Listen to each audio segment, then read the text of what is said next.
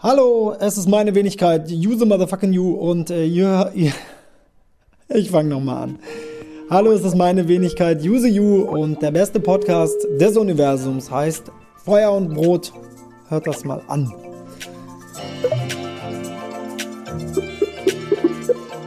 Hello.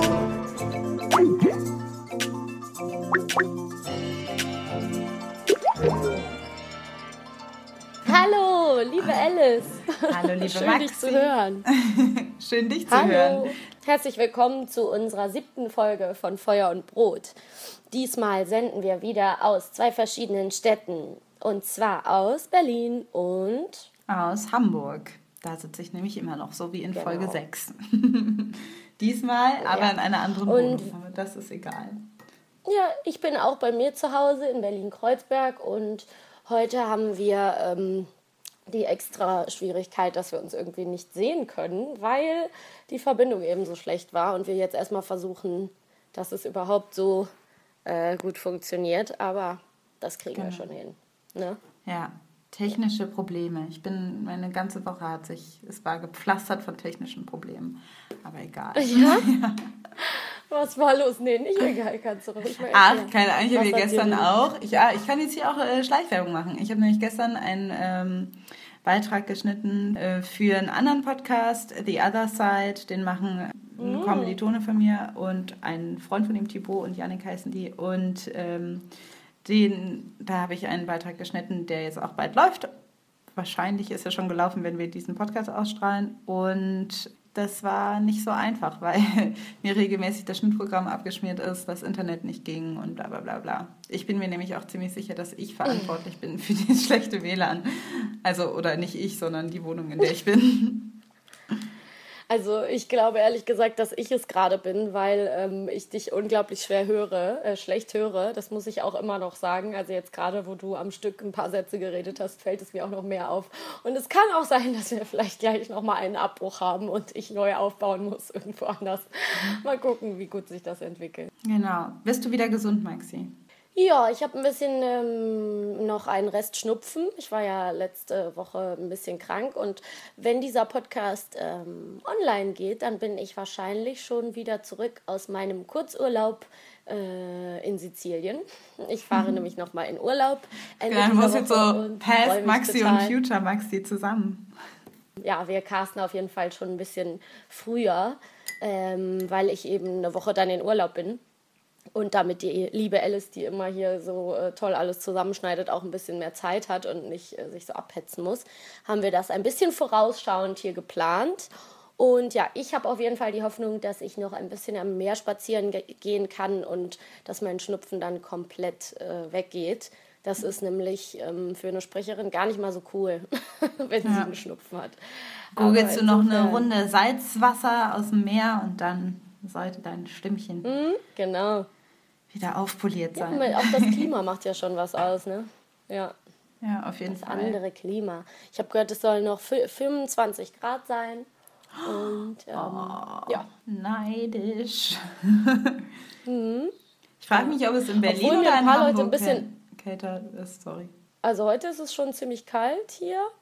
Ähm, es fühlt sich einfach super wie Winter an, muss ich zugeben. Ich hatte heute keine Strumpfhose unter meiner Hose an und habe voll gefroren, aber ich bin mittlerweile da auch echt äh, ähm, weicheimäßig veranlagt. Oh, wäre das eine gute Überleitung zu unserem heutigen Thema. Ja, los! go for it. Eine Weichei ist eine fiese Bezeichnung für Menschen, die nicht ähm, als die nicht so stark und männlich rüberkommen. Und das äh, könnte auch heute ähm, äh, kann unser Thema, was wir heute besprechen wollen, auch schon gut einleiten. Ähm, ähm, stell dich nicht so an, sei kein Mädchen, sei hart. Wir wollen uns heute dem Thema Männlichkeit widmen und äh, haben gedacht, wir besprechen das mal aus Frauenperspektive, aus Feuer- und Brotperspektive, ähm, was uns dazu so einfällt. Wir wollen ein bisschen über Männlichkeit philosophieren. Richtig, weil beides prägt Männlichkeit, prägt Weiblichkeit, Weiblichkeit prägt Männlichkeit und wir machen uns, ähm, wie man ja schon gemerkt hat, sehr viele Gedanken darüber, was es bedeutet, eine Frau zu sein in dieser Welt. Und deshalb ist es eigentlich Mhm. zwangsläufig auch ganz äh, folgerichtig, sich auch Gedanken darüber zu machen, was es heißt, ein Mann zu sein in dieser Welt. Und um jetzt mal die Political Ja. Correctness-Keule direkt am Anfang rauszuholen, glaube ich, am meisten äh, werden wir schon reden über heterosexuelle Cis-Männer, wahrscheinlich auch eher die unserem Alter entsprechen. Also das, ich will jetzt gar nichts vorgeben, aber falls jetzt irgendwie es geht jetzt hier schon um, um diese Art, um das sehr, sage ich mal, in Anführungsstrichen klassische Rollenbild der Männlichkeit und ähm, wie das in heutiger Zeit irgendwie aufgenommen wird. Oder, Maxi? Habe ich das jetzt so? Würdest du damit? Mhm. Ja, auf jeden Fall. Nee, ich finde, du hast das sehr gut eingeleitet. Ich habe jetzt gerade leider äh, zwischendurch einmal nicht gehört, hast du gerade äh, das- den Begriff Cis-Männer gebraucht? Ja, genau. Das, Auch? Falls es Kannst du den kurz erklären? Weil klar, ich lese also das immer oft und ähm, kenne das von Jan Böhmermann, der immer diesen Begriff so ein bisschen belächelt und ich muss deswegen zugeben, dass ich es gar nicht so richtig Ach so. weiß, was das bezeichnet. Cis ist ganz einfach das Geschlecht und das die Genderrolle ausführt, mit dem einem auch zugewiesen worden ist, äh, biologisch in der äh, zur, dass Mhm. Okay. Sex und Gender quasi übereinstimmen. Das, wir sind auch Cis-Frauen sozusagen. Ja. Okay, verstehe. Also so die. Also ja, eigentlich klar. das Gegenteil von. Transgender, wenn man so nehmen möchte. Okay. Ja, Männlichkeit, unser heutiges Thema. Ähm, mit schlechter Internetverbindung.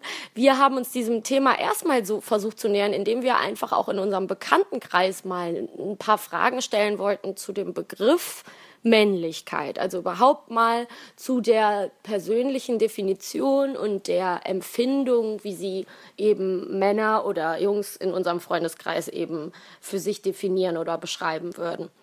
Und da ist uns das erste Spannende aufgefallen, nämlich, dass fast keiner was sagen wollte.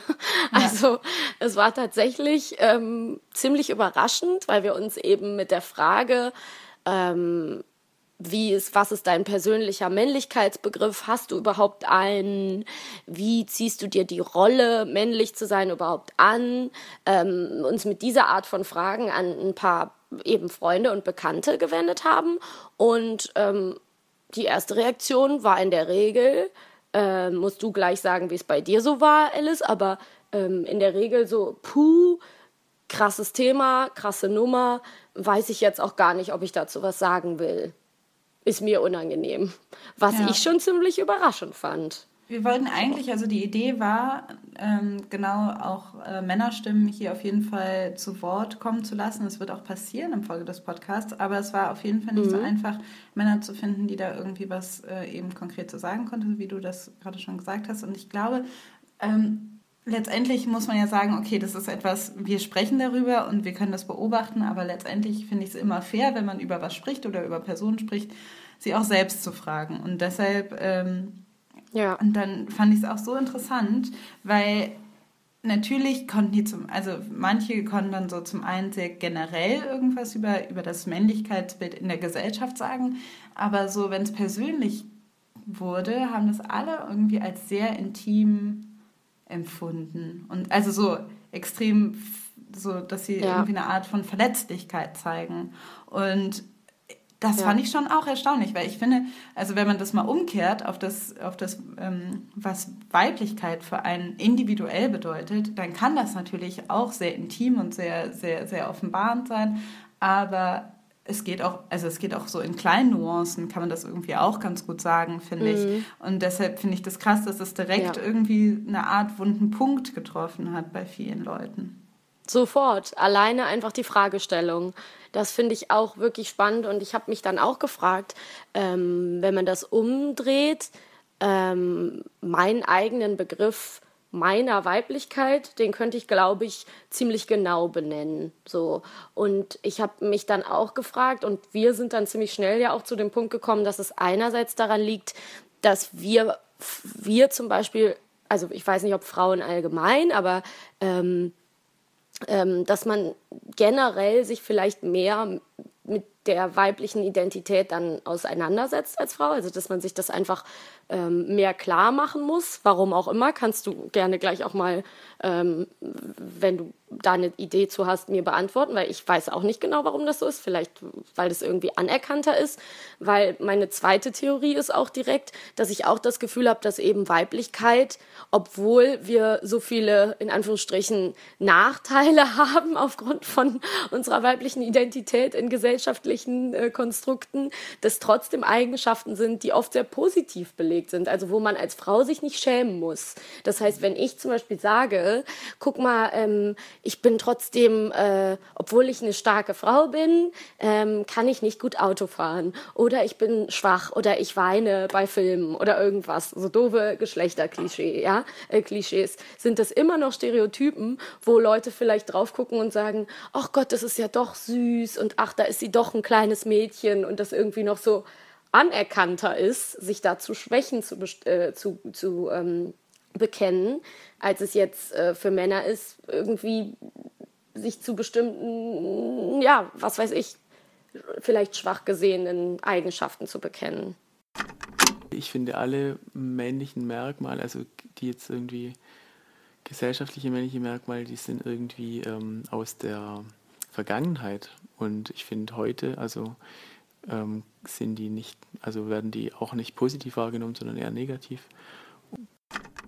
schwierig. Also zum einen ist es ja so, genau, also letztendlich darf man irgendwie als Frau, ähm, was gerade so negative Stereotype, da würde ich auch sagen, was negative Stereotype bei Frauen angeht, ist dann doch nicht so schlimm. Ne? Also wenn man sagt, so, hm, man ist ein bisschen mhm. so und ein bisschen so, dann kann man das irgendwie ganz charmant ausspielen. Außerdem finde ich, hat man nicht so das Problem, auch jetzt so in seiner individuellen Weiblichkeit, auch männliche Aspekte als weiblich für sich zu definieren. Also es ist jetzt gar nicht so, dass man sagt, weiß ich nicht, wenn ich sage, irgendwie, ich fühle mich besonders, also ich würde sagen, ist jetzt vielleicht schwierig zu sagen, aber wenn man sagt, ich fühle mich besonders weiblich, wenn ich an einem Whiskyglas nippe oder so, was jetzt irgendwie ist es jetzt konstruiert, mhm. dann würde das trotzdem Sinn machen für mich individuell, auch wenn es jetzt kein, wenn es gerade eigentlich dem gegenteiligen Stereotyp ähm, entsprechen würde. Und Leute könnten sich mhm. da auch einen Begriff von machen, wie das aussehen würde, glaube ich. Also wenn man irgendwie sagt, als Frau, ja. irgendwie so. Und aber als Mann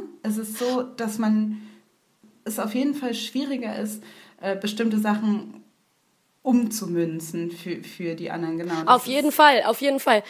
Ich finde, du sagst da was ganz Interessantes. Der Gedanke ist mir bis jetzt auch noch gar nicht gekommen, aber dieses Beispiel mit dem Whiskyglas zum, zum Beispiel finde ich ein total spannendes Beispiel, weil nehmen wir doch mal den Charakter zum Beispiel von Robin bei How I Met Your Mother. Ne? Haben mhm. wir früher beide sehr viel geguckt. Ähm, die wird ja so ein bisschen als der Inbegriff des Cool Girl irgendwie eingeführt. Ja, die, die ist, steht irgendwie auf Zigarren, die will keine feste Beziehung, die trinkt gerne Whisky, keine Ahnung, so diese, diese Klischees. Das heißt, ähm, das, was du jetzt äh, konstruiert genannt hast, dieses Beispiel mit dem, ich, ich sitze an der Bar und bin die coole Frau und trinke gerne Whisky, das äh, zeigt so ein bisschen auf, dass wenn Frauen sich bestimmter männlicher Klischees ähm, bedienen, ja, und denen vielleicht dann doch nacheifern oder Dinge tun, die eben als männlich gelten, dann finden Leute das oft cool. Ja, oder es wird als cool angesehen, wenn eine Frau dann irgendwie, ja, zum Beispiel Burger frisst und trotzdem super schlank ist. Oder wenn eine Frau sagt, äh, ja, die, die ist voll cool, die ist mit drei Brüdern groß geworden, deswegen ist die zum Pferdestehlen und so. Ne? Also das sind irgendwie Eigenschaften, die ähm, leichter dann bei Mädels oder bei Frauen auch als cool angesehen werden, während es für Männer oder Jungs unglaublich schwer ist, umgekehrt irgendwelche als weiblich angesehenen Eigenschaften für sich zu beanspruchen, weil das gilt ganz bestimmt nicht als cool. Ne? Ja. Also für, für Jungs ist es eigentlich eine Herabwürdigung, wenn sie Dinge tun, die eigentlich äh, eher Mädchen zuge äh, zugeschrieben werden. So, ja. Das ist ja und ganz glaub, klar. Ja, und wie du es jetzt gerade weitergeredet hast, erzählt ja auch ganz viel, weil letztendlich hast du jetzt quasi, sage ich mal, das äußere Gesellschaftsbild so draufgelegt. Ne? Also so, sage mhm. ich mal, eine Frau mit Whiskyglas mhm. und Zigarre kann irgendwie gesellschaftlich oder sagen wir jetzt gerade sogar am Beispiel von irgendwelchen Medienbildern ähm, auch positiv dargestellt werden und ähm, muss dann aber mhm. auch nicht irgendwie, das heißt nicht, dass es weniger männlich ist, wenn die Frau das macht. Aber ähm, und, mhm. und letztendlich, ich habe aber, als ich das gerade gesagt habe, eher von mir ähm, ähm, individuell gesprochen. Also das ist gar nicht so, also da mhm. sage ich auch gar nicht. Ähm, Verstehe, ja. Aber trotzdem mhm. merkt man ja, wie das deshalb auch zusammenhängt. Also man merkt ja, die Gesellschaft. Mhm. Es hängt total zusammen. Ähm, ja. Man fühlt sich äh, sicherer in den, in den Aspekten, wo die in der breiten Gesellschaft irgendwie schon anerkannt werden. Für Männer ist, glaube ich, das will ich einfach nur sagen, kann, es, kann ich mir gut vorstellen, dass individuell auch viele Sachen leicht sind. Ne? Wenn jetzt ein individuell der Mann sehr gerne irgendwie, weiß ich nicht, Kuchen backt oder, ja. oder ähm, shoppen geht oder keine Ahnung ist, was, ja. ne, dann ist es, ja. dann geht es schon. Aber so letztendlich ist es da, aber das in irgendeiner Form für sich auch ähm, als männlich zu begreifen, da hängt es dann. Ich habe so einen Kumpel, da ist das immer so ein, zum Beispiel, wenn wir Fußball spielen gehen, dann sagen wir immer so, wir gehen jetzt auf die Jagd. Also es ist so ein, so unser, unser, unser Steinzeitmensch, der da irgendwie halt sich dann auslaufen darf. Und das ist auf jeden Fall was, was, was irgendwie damit zu tun hat. Sich messen, äh, Spannkraft im Körper zu haben, irgendwie sowas. Ja, also auch, ein, auch was dafür zu tun, sich, sich, sich in seinem Körper wohl zu fühlen, das hat was mit, für mich irgendwie was mit Männlichkeit zu tun. Aber Männlichkeit ist ja was, also was sehr facettenreiches. Also, und es gibt auch eine, ich sag mal, eine weibliche Seite, wenn man in diesen Stereotypen reden mag, von Männlichkeit. Also ich finde zum Beispiel auch einen austrainierten Balletttänzer. Unheimlich männlich, obwohl man das jetzt auf den ersten Blick sagt, ah, das ist ja irgendwie nicht so männlich. Ja, also ich finde, ähm, genau, das ist doch schon mal irgendwie ein ganz gutes, ganz guter Einstieg. Insofern, dass man schon jetzt merkt, okay, alles hängt miteinander zusammen und man sich natürlich auch äh, im Zuge dieser Debatte jetzt fragen muss, wo halten wir das irgendwie mit aufrecht? Ne? Also wo ist man selber dafür auch mitverantwortlich? Und ähm, dafür, dass eben weiterhin solche Rollenkonstrukte und Bilder von außen eben ähm, gelten. Ne? Und als, ich weiß nicht, ob ich damit was vorausgreife, aber als Metapher dafür ist mir eben gerade noch eingefallen, ähm, dass zum Beispiel bei, kind, bei kleinen Kindern ähm, die Farbskala so total äh, aus, also viel aussagt. Dass zum Beispiel natürlich das, das klassische Klischee ist irgendwie Mädchen haben rosa und pink und Jungs haben blau. Aber es ist eben nicht mehr so. Mädchen haben auch lila und orange und gelb und natürlich können Mädchen auch blau tragen ne? und grün und alles andere überhaupt. Aber für Jungs, ich weiß das eben, weil ich auch zwei kleine Brüder habe und ich zum Beispiel eine Mutter habe, die ihren Sohn auch sehr gerne bunt anziehen wollte, dass sie das so genervt hat, dass es immer einfach dieses Blau und Grau und Schwarz für kleine Jungs gab. Ne? Und mhm. dass natürlich man dann sich entscheiden kann, ich ziehe meinem Sohn Orange an, ich ziehe meinem Sohn Gelb an, ich äh, mache das eben nicht so. Und natürlich ist es dann auch nicht die Regel, dass du dann angepöbelt oder angefeindet wirst, um Gottes Willen, aber du bist eben schon derjenige, der sich anders als die Norm verhält oder ja. anders als die Norm entscheidet. Ne? Da werden wir sicher nachher nochmal drauf zurückkommen, wenn wir uns so ein bisschen angucken, wie das überhaupt in der Kindheit aussieht. Aber das ist für mich schon so mal eine sehr entscheidende Metapher, so, die das eigentlich ganz gut beschreibt. Ja. Ähm, und ich fand eben auch äh, schon im Vor von vornherein, irgendwie, als wir uns darüber unterhalten haben, eben auch den Gedanken spannend, wo wir da eben doch bei aller Toleranz und wie, wie open-minded man irgendwie denkt zu sein, wie wir da eben auch mit dran schuld sind. Ne? Also was man ja. dann doch, wenn man jetzt im Freundeskreis, äh, das hattest du ja, glaube ich, auch gesagt, äh, wenn man jetzt im Freundeskreis mal ähm, unsere weiblichen Freunde fragen würde, ähm, wie schnell man dann eben doch bei gewissen Anforderungen ankommt, die so klischeebehaftet eigentlich sind, dass man sich fast schämen muss. Aber man selber ist auch nicht äh, davor gefeit, ähm, sich dann doch mit so, ja, bei so Geschlechterklischees irgendwie zu ertappen, oder? Wie siehst du das? Ja, absolut. Also ich habe auch, ich hatte ja mal ganz kurz, wirklich nur ganz kurz, dieses Projekt ist nicht wirklich mhm. weitergelaufen, einen feministischen Lesezirkel. Das war sehr schön. Es gab genau ein ja. Treffen. Und Wie lange gab es den? Wir hatten genau ein Treffen und wir haben, glaube ich, alle gemeinsam 100 Seiten ähm, Simone de Beauvoir gelesen, aber ähm, und dann hat sich ah, das ja. leider ein bisschen zerschlagen, aber die Hoffnung ist nicht aufgegeben, dass er sich vielleicht mhm. im, in diesem Jahr noch treffen wird in München. Ähm, mhm. Naja, auf jeden Fall haben wir da auch schon darüber diskutiert, wie ähm, Frauen eigentlich, äh, wie tolerant Frauen eigentlich sind. Also dass wir mhm. im umgekehrten Sinne da, ähm, also im Zuge der Emanzipation, schon viele Sachen ähm, für uns ähm, beansprucht haben, die Männer heute immer noch nicht ganz beanspruchen können. Wenn man ein blondes Opfer wie Olli Pocher ist oder eben auch wie ich, äh, mit 14 original aussieht wie 11, dann merkt man in der Pubertät ganz schnell, äh, die Mädels wollen nicht mit einem schlafen, weil man einfach nicht geil aussieht. Und dann stellt man fest, man muss etwas männlicher werden und das ist natürlich dann in der Zeit, hat das dann ganz viel so mit ähm, Aussehen zu tun und mit coolen Klamotten und was weiß ich, solchen Sachen. Wo man das eben gut sieht, ist gerade bei Klamotten. Deshalb finde ich das auch so ein gutes Beispiel, was du angebracht hast.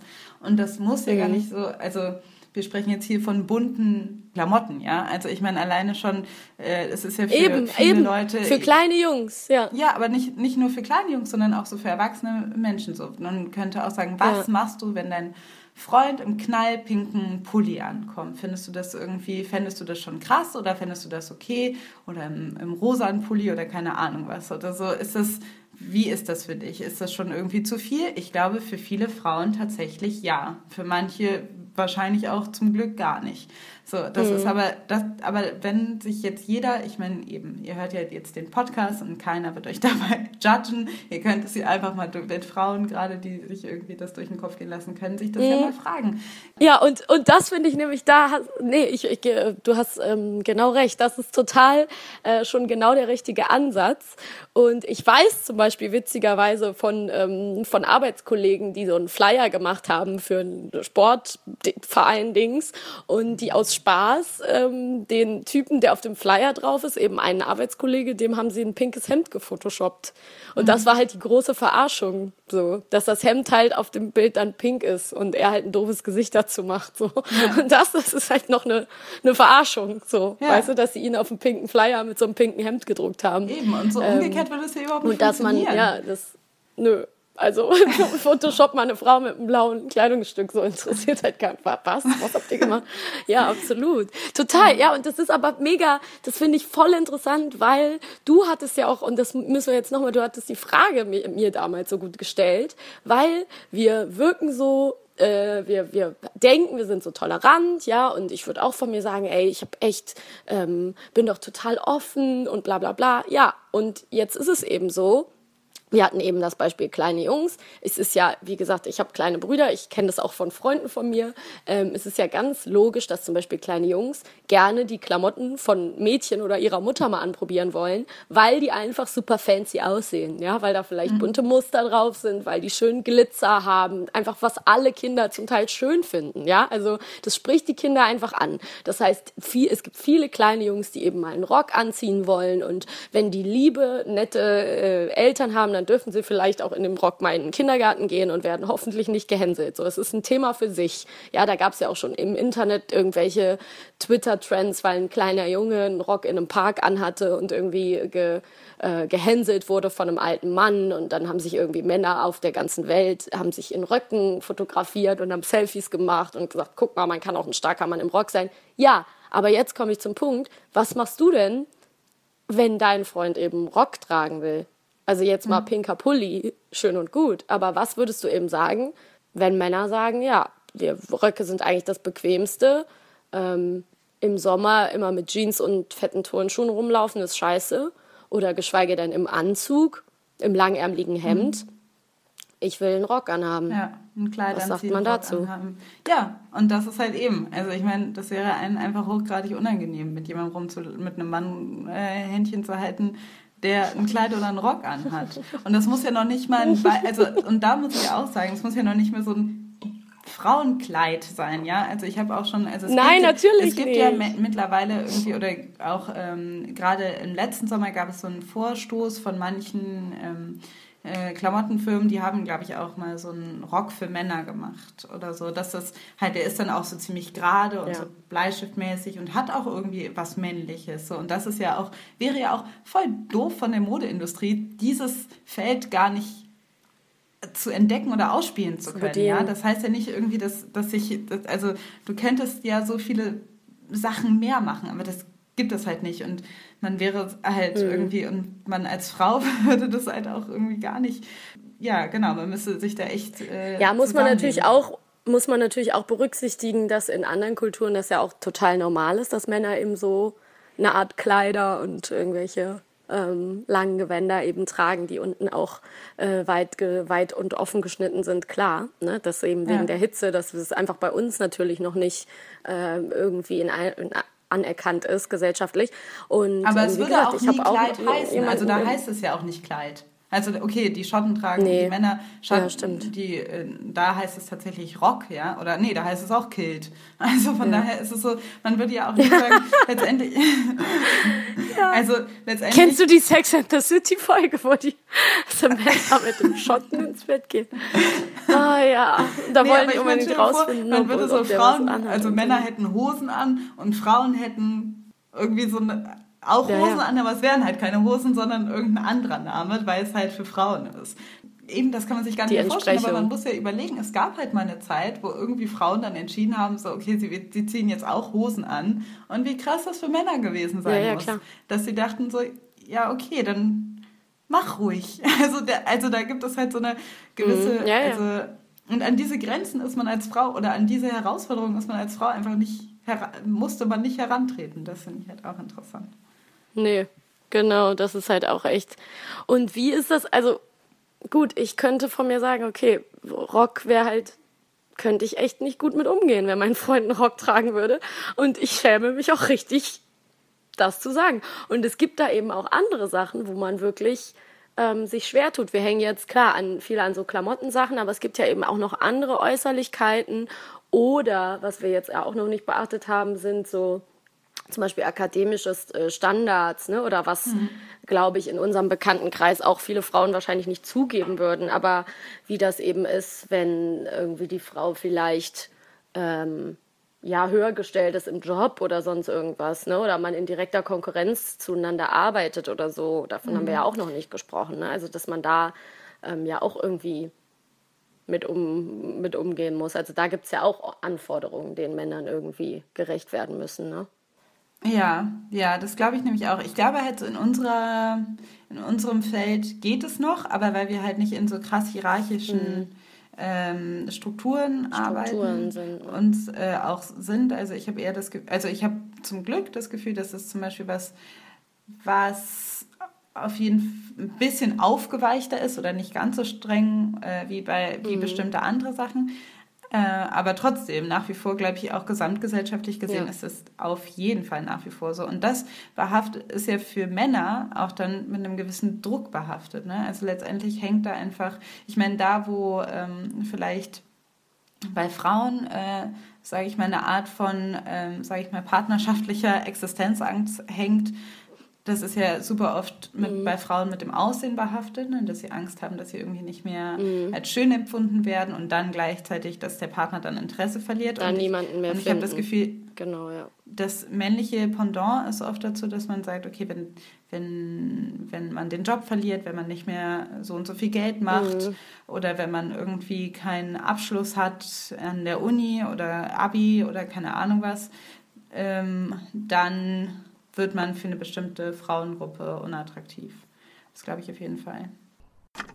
Also ich bin ja in einem kleinen, einer Kleinstadt aufgewachsen, in Kirchheim unter Tech und da war es dann so, dass als ich ein Teenager war, waren halt die Typen, auf die die Mädels in meiner Klasse standen, obwohl das alles so Gymnasiastenmädels waren, das waren alles so, so Typen, die so schlechte Kanjis auf, sie, auf den Hals tätowiert hatten, so Schriftzeichen oder so ganz, ganz blöde Autos mit so Tribals auf der Heckscheibe gefahren sind oder so. Es war wirklich ein Armutszeugnis bei vielen äh, Mädels, auf, auf was für Typen sie standen. Aber auf der anderen Seite war ich natürlich auch ein etwas kindlicher, skatender, schlecht sprühender ähm, Typ, der quasi nicht so wirklich äh, da was zu bieten hatte, so mit 15, 16. Da waren natürlich die 18-Jährigen, die schon Führerschein hatten, interessanter.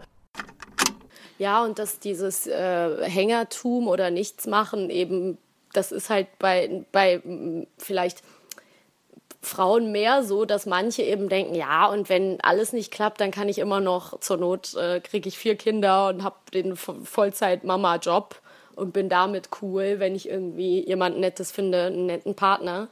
ähm, der mich irgendwie unterstützt, dann haben, glaube ich, viele vielleicht doch so diesen Plan noch irgendwo ähm, in der Hinterhand und das gibt es eben bei Männern nicht. Also ich glaube, ja. es gibt wenig Männer, die wirklich denken ähm, oder bis jetzt irgendwie, bis zu unserer Generation, die wirklich gedacht haben, das kann auch noch eine Option sein, dass ich dann einfach Vollblutpapa bin für vier ja. Kinder.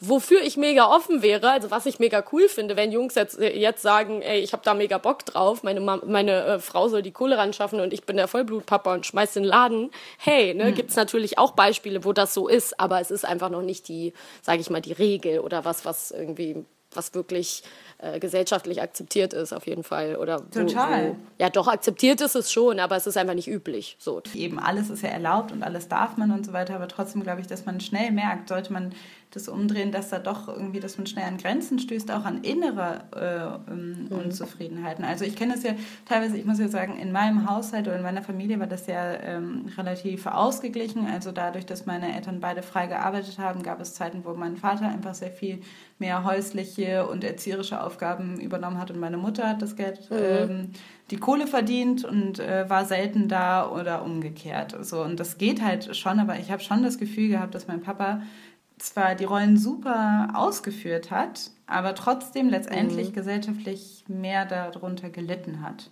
dass das mhm. so unkonventionell war. Und ich weiß auch selber, ja. dass ich das immer schon das Gefühl hatte, dass so wie meine Familie irgendwie war, dass es irgendwie auch als sehr unkonventionell aufgenommen worden ist. Aber gleichzeitig weiß ich auch, dass das super gut klappen würde, wenn sich die Leute nicht so viel Stress machen müssten mit, was soll ein Mann machen, ja, was soll eine ja, Frau ja. machen. So. Aber man könnte, es gibt halt genug Leute, die sich davon echt, glaube ich, deprimieren lassen, Männer auch, und die dann wirklich äh, an so eine Existenz, äh, äh ja, so, eine, so, ein, so ein Depritum kommen, so, ne, wenn sie nicht der, sage ich mal, der Ernährer oder der Beschützer oder so der Starke sein können. Das ist auf jeden Fall ein Identitätskonflikt, der da mitschwingt, ne? Weil es ist ja so ironisch, ähm, Kinder erziehen und sich gut um die kümmern und da einen guten Job machen, ist halt ungefähr mega wichtig und mhm. erfordert auch ganz schön Kraft und äh, ähm, ja, Zeit und Muße. Und trotzdem ist es natürlich, gilt es noch als so was Zweitklassiges dann. Ähm, ja, ja finde ich auf jeden Fall ja. auch echt spannend.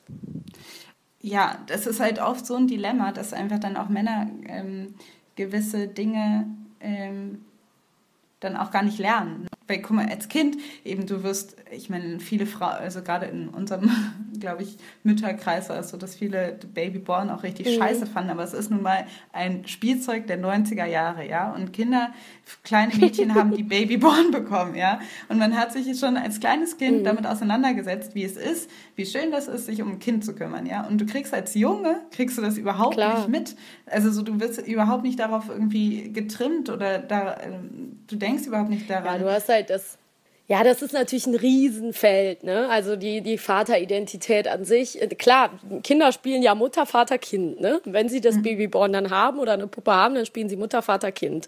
Und ich weiß ganz genau, dass ich als kleines Kind immer den Satz gesagt habe, ich hätte meistens immer gekocht. das habe ich immer gesagt. Ich hätte meistens immer gekocht. Meistens immer habe ich auch immer doppelt äh, gemoppelt. Und ähm, ja, also mir war schon bewusst, wo ich als Frau hingehöre.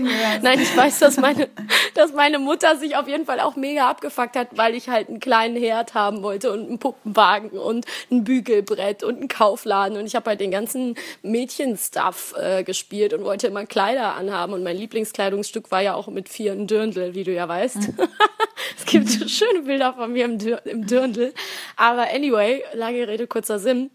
Es ist auf jeden Fall, ähm, ähm, macht es einen riesen Unterschied, wie du natürlich groß wirst und wie du sozialisiert bist. Wir haben hier mhm. ja auch, ähm, ich habe mich auch mit einem von meinen Freunden unterhalten, der sofort zu dem Thema Männlichkeit gesagt hat, ja, ich habe da nicht so einen großen Begriff. Das kommt aber daher, dass ich eben auch mit zwei äh, Frauen groß geworden bin, weil er eben bei seiner Mutter und seiner Schwester groß geworden ist. Und ist, da fängt es natürlich schon mal an, ähm, hast du ein kleines Geschwisterchen? Wie kommst du mit Babys in Berührung? Wie wird dir das überhaupt nahegebracht? Oder wie sehr interessierst du dich auch dafür? Und ich glaube, es wird halt vielleicht bei kleinen Jungs auch gar nicht so sehr forciert, wenn die sich eben für äh, Babys interessieren, weil die können ja eigentlich genauso einen Puppenwagen mit einer Puppe durch die Gegend schieben. Warum nicht? Ja. Also wäre ja eigentlich ja, logisch irgendwie, ne? Und ja, genau. ähm, das sieht man aber natürlich seltener, eher in unkonventionellen Haushalten wahrscheinlich. Und ähm, da gibt es ja auch ein, zum Teil ein Riesenproblem, weil für viele Männer ist eben, glaube ich, kann auch sein, dass ich falsch liege, aber ich glaube, dass es für viele Männer so ist, dass die genau das erste Mal ein Baby in der Hand halten, wenn sie eins kriegen. Ja. Sie, hallo, ja, liebes Baby, schön dich kennenzulernen. So, Jetzt habe ich Angst. Und gleichzeitig haben Männer dann nicht den Raum, durch ihre Rolle, sage ich mal, zu sagen, ey, das mhm. ist total krass für mich, ich weiß nicht, wie ich damit umgehen soll oder in irgendeiner Form sich Raum zu schaffen für eine Art von Überforderung, eine Art von, von Nichtwissen, mhm. ja, sondern es wird, also so dieses, eben dieses stark zu sein, kontrolliert zu sein, ähm, immer zu wissen, was zu tun ist, das ist halt auch irgendwie was, was sehr mit Männlichkeit oder mit männlichen ja. Ansprüchen, finde ich, verknüpft ist. Ich fühle mich männlich, wenn ich schnell Entscheidungen treffe. Ähm, und ich fühle mich, also ich glaube, das ist eigentlich die Haupt, das Hauptsächliche. Wenn ich Entscheidungen treffe und Sachen praktisch in die Hand nehme. Und deshalb habe ich auch das Gefühl, dass Männer einfach so selten über ihre Probleme reden, weil sie irgendwie auch total, mhm. weil da irgendwie sehr schnell Scham aufkommen kann. Ich finde das, ähm, ich, ich verstehe, glaube ich, voll, was du sagen willst und ich finde das auch extrem traurig, weil es auch wieder ein bisschen so, es ist auch eine Frage der, der unerfüllbaren Anforderungen. Ja, weil wenn, genau was du gesagt hast, dieses immer kontrolliert sein, immer wissen, was zu tun ist, ähm, hakt ja schon darin, wenn man irgendwie sagt, eben, woher soll man, soll man die Identität zum Beispiel des Vaterseins nehmen, wenn man jetzt vielleicht eben selber nicht so eine starke Vaterfigur hat, da muss man sich das irgendwie anders beschaffen oder es wird dir irgendwie anders mitgegeben. Und wenn zum Beispiel eben kleine Jungs selten mit Puppen spielen oder was auch immer, dann ist es vielleicht sowieso schon irgendwie schwieriger, wo man sich das herholt. Und ich, ich glaube, jeder von uns kennt so Geschichten aus dem Bekanntenkreis, wo irgendjemand Vater geworden ist und gesagt hat, ey, scheiße, ähm, ich kriege keine Connecte zu dem Kind oder ich weiß überhaupt nicht, was ich da mache oder ähm, eben vielleicht ist er mit der Frau nicht mehr zusammen oder was auch immer und da wirklich komplett der Zugang fehlt. Ne? Und das ist halt ja. auch immer echt ein bisschen Glückssache, wie sich das Paar so zusammenfindet und wie vielleicht der Mann und die Frau so drauf sind und ob die das wirklich schaffen, ähm, ebenso die Frau den Mann irgendwie mit reinzunehmen und mit abzuholen und dem irgendwie Bock drauf zu machen. Klar, aber natürlich, wie sehr kann sich der Mann drauf einlassen und wie viel ist er auch der Typ dafür, der sagt, ich, ich bin, lass mich begeistern, ja, und ich will jetzt, mein Baby kommt, ich will alles wissen, ich will alles machen, ich bin am Start. Ne? Ja. Also da gibt es einfach Riesenunterschiede und ich glaube, da gibt es auch genug Frauen, ähm, habe ich eben auch schon mal irgendwie von, von Freunden, die ein Baby haben, Geschichten gehört, wo eben Mütter irgendwie sagen, nee, das Kind kann nur bei mir einschlafen oder der Papa kann das ja nicht oder so. Mhm. Weißt du, also wo man auch so ein bisschen direkt äh, dem Vater suggeriert wird, dass er das eben schlechter macht. Das glaube ich eben ja, auch, ja. Und woher soll er das können? So. Ja, das ist nämlich, also ich glaube, es gibt halt da ein doppeltes Problem. Ich glaube halt, äh, dass mhm. der, ich, es kann gut sein, dass der Mann das auch schlechter macht, weil der Mann irgendwie da ein bisschen mehr ja. aufzuholen hat und dann letztendlich diese Geduld irgendwie aufzubringen, gerade in einer wahnsinnig anstrengenden Phase, in der man quasi ein Neugeborenes hat und ewig mhm. schläft, kann ich eben, kann sich das, glaube ich, nämlich auch sehr schnell einschleifen, dass da äh, zu wenig Geduld da ist, dass in irgendeiner Form dem Mann da irgendwie Freiräume ähm, zu lassen, irgendwie zu sagen, ja, okay, mach vielleicht, sei vielleicht ein bisschen tollpatschiger, mach vielleicht Fehler und ähm, dann kriegst du es irgendwann auf die Kette, ja. aber auch, dass der Mann das auch äh, wahnsinnig schlecht aushalten kann. Weil, ich meine, es ist jetzt auch mhm. so, so eine von den, von den eher steileren Thesen, aber manchmal frage ich mich, wie viel das Patriarchat mit diesem wahnsinnigen Kontrollverlust des Vaterwerdens zu tun hat. Ich meine, das ist ja etwas, was ich, so viel, glaube ich, einfach soziologisch bedingt ist in den Rollen, die man sich irgendwie zugeordnet hat. Das, was aber wirklich wo es ja unstrittig ist, biologisch ist, dass Frauen halt Kinder kriegen können und Männer nicht. Und das ist ja eigentlich total krass. als, als, als Mann, ja. weißt du, du wirst Vater, aber du hast einfach keine mhm. Kontrolle darüber. Du hast keine Kontrolle, ob, das, ob die Frau ja. jetzt irgendwie das Kind bekommt oder ob sie es nicht bekommt oder mhm. also so letztendlich hat sie da einfach eine viel krassere Entscheidungsgewalt und ja. Männer können es nur umdrehen, wenn sie sagen, so ja, nö, dann verlasse ich dich halt oder mache irgendwie, was ich also will. Also ich wäre ich wär extrem, ich wäre extrem vorsichtig mit dem Männer haben keine Kontrolle darüber, weil das ist echt, das klingt jetzt so nach dem Motto, äh, der arme Mann kann ja gar nichts dafür, er muss äh, abspritzen und deswegen kann er das nicht entscheiden. Also das, das ist das Einzige, was ich an dieser äh, Theorie kurz vielleicht anders formulieren würde. Aber über das an sich, den Vorgang, ne, das Kind entsteht, wächst heran, kommt auf die Welt, da hat eben der Mann keinen Einfluss drauf. Und das ist natürlich auch was, äh, ich gehe immer wieder auf die, auf die Kindheit zurück, aber erklär das mal kleinen Jungs. Also erklär, erklär das mal einem kleinen ähm, Kind, was sich fragt, wie die, wie die Kinder zur Welt kommen. Du kannst kein Baby bekommen. Du bist nicht schwanger. Also ist das, also das muss man ja auch erstmal verstehen.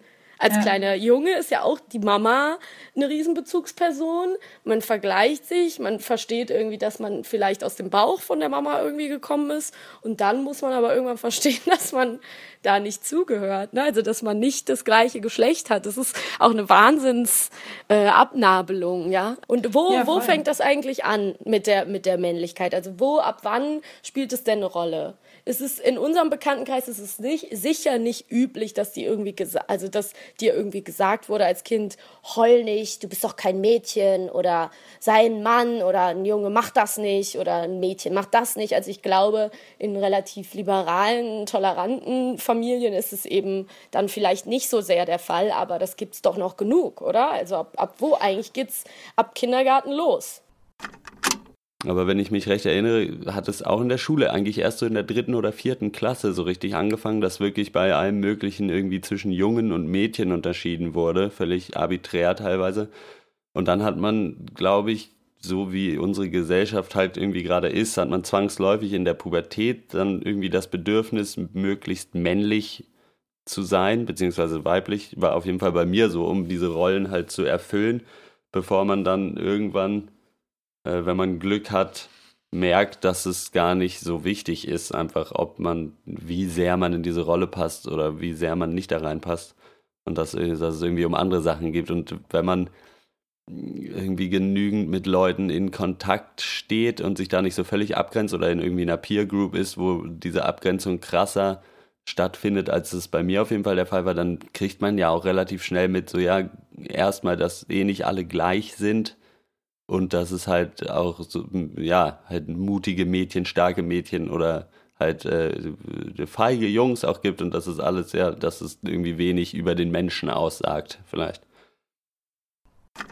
Ich glaube, es geht schon viel früher los, um ehrlich zu sein. Ich glaube, es geht mhm. sofort los. Ich glaube, es geht halt sofort ja. los in, in, in ja. bestimmten Stimmt Dingen, auch wieder. wie man, wie man also alleine schon, wie man es interpretiert, wenn, wenn das Kind weint oder wenn, mhm. es, wenn, es, wenn es laufen lernt und hinfällt und es, oder wenn man oder bestimmte Dinge, die ich glaube einfach ähm, zum Beispiel, ich habe so einen guten Artikel mal gelesen, ähm, dass sie über eine Frau, die irgendwie so frustriert war, auch über, über ähm, irgendwie rauszufinden, dass man nicht da rauskommt in, in diesen, aus diesen ähm, dass Mädchen das machen und Jungs das machen und äh, mhm. beobachtet, wie alle Mädchen von, den, von ihren Müttern vom Klettergerüst geholt werden, sobald sie zu ja. hoch klettern und ja. Jungs nicht.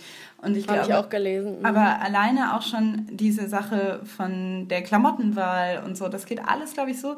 Ich glaube, es geht halt schon so früh los, dass man es überhaupt nicht merkt. Und man kann sich da, glaube ich, auch gar nicht gegen wehren. Aber ich glaube, es geht in den nee. kleinsten Nuancen los, dass man irgendwie sagt, also so, dass ja. man auch als Kind irgendwie, also kleinen Kindern schon sagt, hey, du bist aber ein starker Junge, bla bla bla, und irgendwie schon so kleine, mhm. kleine Dinge macht, die einfach ja. irgendwie, also das heißt ja auch, das ist ja auch nicht alles total schlimm oder schlecht, ja. Also letztendlich irgendwie. Nee, klar, aber man kann sich ja, man kann es ja mal reflektieren, weißt du, ja. dass man irgendwie sagt, der Jungs ist mein, mein kleiner Räuber ja, und mhm. irgendwie, ich habe meinen kleinen Bruder mal du Räuber genannt oder so.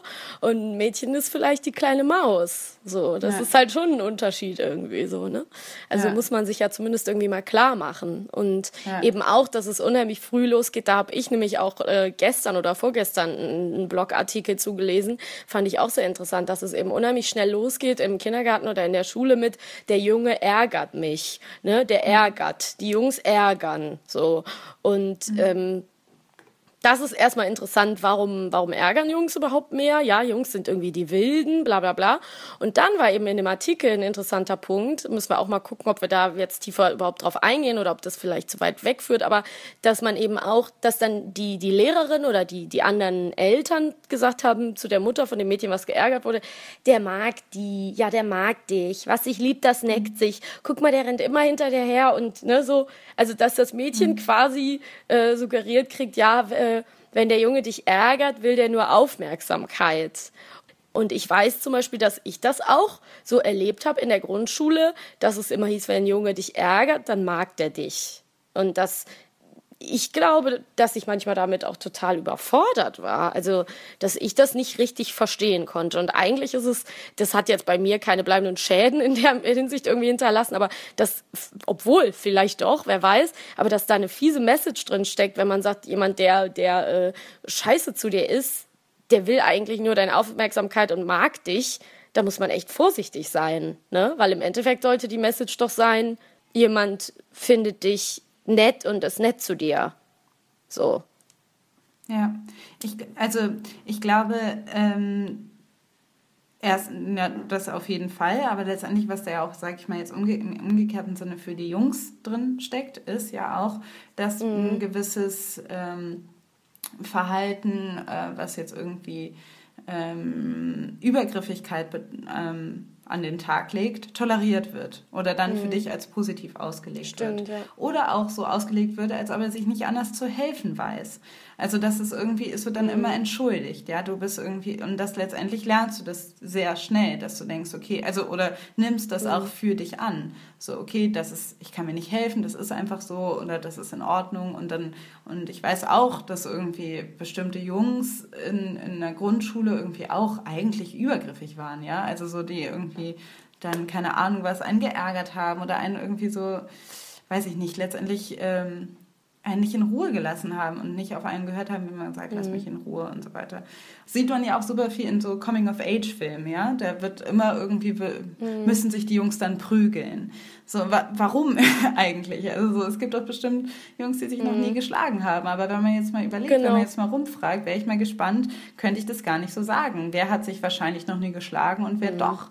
So, und ähm, auf jeden ja. Fall ist es relativ normal, dass sich Jungs irgendwann mal prügeln. Und ähm, bei Mädchen ist halt einfach. Sogar vielleicht normal. prügeln sollen, ne? Sogar ja. vielleicht prügeln sollen. Und wie surreal ist das denn? Also, dass er die Norm ist, Jungs haben sich halt schon mal geprügelt oder dass zum Beispiel es eher normaler ist, wenn wir jetzt mal den Sprung ins Erwachsenenleben haben, irgendwie jemand hat einmal im Jahr eine, eine Schlägerei erlebt oder noch häufiger, ja, dass das vielleicht eher der Norm entspricht, als jemand, der sagt, ich habe mich noch nie geschlagen. Was ich jetzt in unserem Bekanntenkreis und gerade von, von den Jungs, mit denen ich irgendwie vorher geredet habe, was ich überhaupt nicht äh, denke, ne? also das sind, glaube ich, alle Leute, die jetzt sich nicht wirklich oft geprügelt haben in ihrem Leben. Also ich sage nicht, dass das die Norm ist bei Leuten, aber es ist äh, komisch, dass die Annahme gilt, es könnte die Norm sein oder dass es akzeptiert ist. Und ich möchte auch noch genau nochmal, wenn man jetzt auf diese Situation des geärgert werden